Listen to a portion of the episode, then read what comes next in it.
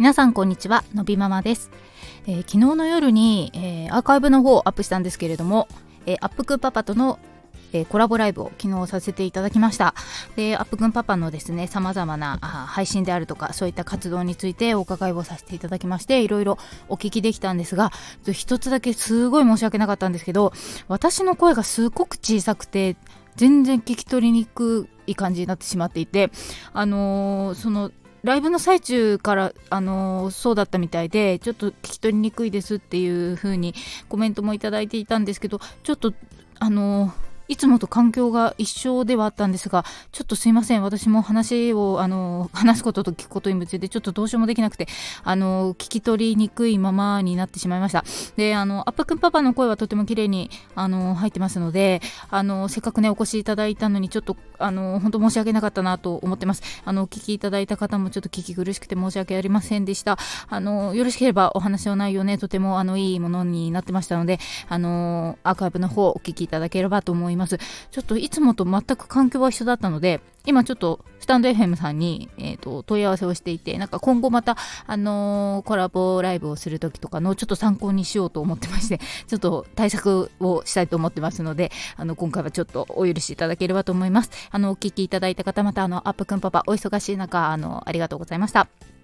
ということで今日は、えっ、ー、と、初夢の話をしようと思うんですけど、皆さん初夢は見ましたかね？私ね、初夢見たんですよ。あんまり普段夢見ないんですけど見たんですよ。でどんな夢だったかっていうと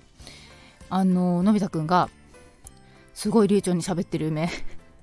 なんですよ。で場面はうん親戚が集まるお正月。まさに、まあ、今年も親戚のねお家に行ってあの会食みたいな機会はありましたからまさにその機会で、えーのび太くんがその場に一緒に同席してすごい喋ってるっていう夢見たのね。で、あのー、そうだな、のび太くん、まあ、言葉出てるけど、本当あのー、まあ、2号、まあ、出ても2語までだし、あの、はっきりとしたものではないしね滑舌もいいものもまああるけど悪くてちょっと、うん、親の私じゃないと何言ってるか分かんないっていうものも当然多いので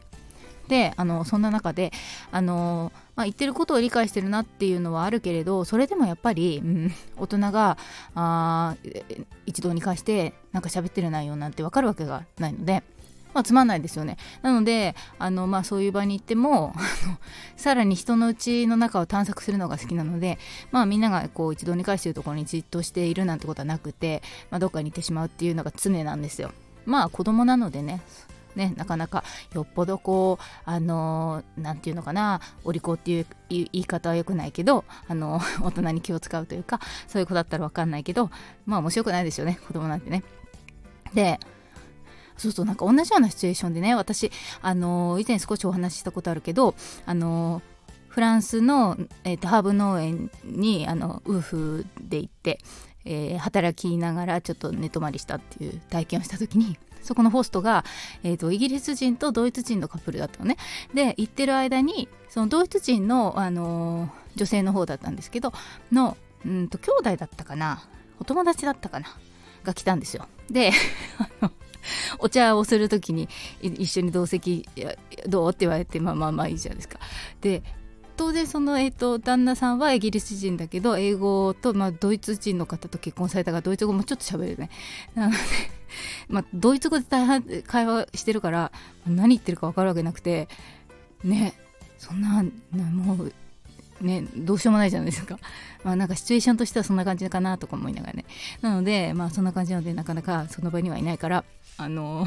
そんな感じなんですよ。なのであの夢の中ではそのね、うん、どっかに行ってしまっているのび太くんがミーナと同じところに座って話してるっていうのがすごい新鮮で面白いと思ったのね。で、まあ、夫に話したらあじゃあ来年のお正月はそうなるんだねみたいな感じであの、まあ、根拠はないし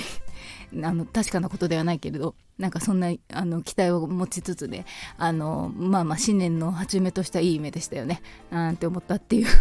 話なんですけど。でなんだけどそうそう最近そうだそうそう昨年末ねちょうど私がお休みに入ったぐらいだから28とか29日12月のだったと思うんだけどそうそうのび太くんがねお母さん美味しいだったかな？そうそう。お母さんって言ったんですよ。ずっとお母さんって言わない子で。パパはパパって言ってたんだけど全然ママって言わないのね。でしまいには先生とか言ったりして。で多分マ行が言いにくいんじゃないかっていう仮説を立てて。なのでちょっとママは言いにくいのかもしれないと。でさらにまあねあのいいんですけどあの何、て言うの？中学生とかになって日本人だからなんかうんママお母さんの方がいいかなとか思ったりしてね。でまあ途中で変えるんだったらまあ最初からお母さんにするのもありかなんて思って。でなんか自分のことを今まではママにちょうだいとか言ってたんだけどお母さんにちょうだいに変えていったわけですよ。でまあ、まあ、すぐ言うわけはなくて、まあ、先生だったりもあれですね。ひどいとそれも言わない感じ？なんか 熟年夫婦みたいな感じですよね「おい」って言ったら通じるみたいなさ。なんかそんな感じだったので全然あれだったんですけどそうそう。お母さんって言った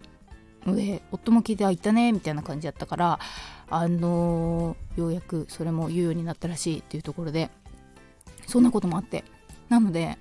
まあまあまあまあちょっと言葉が少しずつなんか本当にずっと言わなかった。それなりに話しても一切言わない私の故障って感じでね。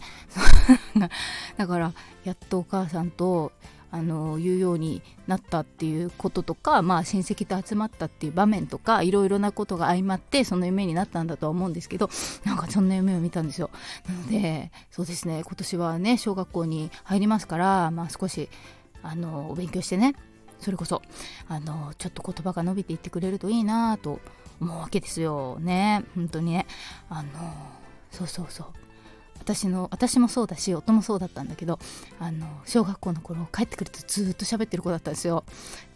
今日会ったこととか。そうそう。そんな感じだったんで夫もあのそうだったみたいなんでもうお母さんの姿が見える途端に話し始めるみたいな子だったらしいんであの要素としておしゃべり要素としてはねあの2人分引き継いでるで絶対あると思うんですけどなのであのちょっとね期待してるんですよ。ねどうだろう。まあまあねなかなかね。だけどそうそうそうなんでね。ちょっとそのだからあまあ長時間は無理でもそういった場のところにこう一緒に座ってみたいな場面が出てくるとねちょっとねあなんていうの？そのたまに会う親戚の人もの心もつかめるしさ、まあ、嬉しいじゃん。だからあのそういう意味でもいいだろうし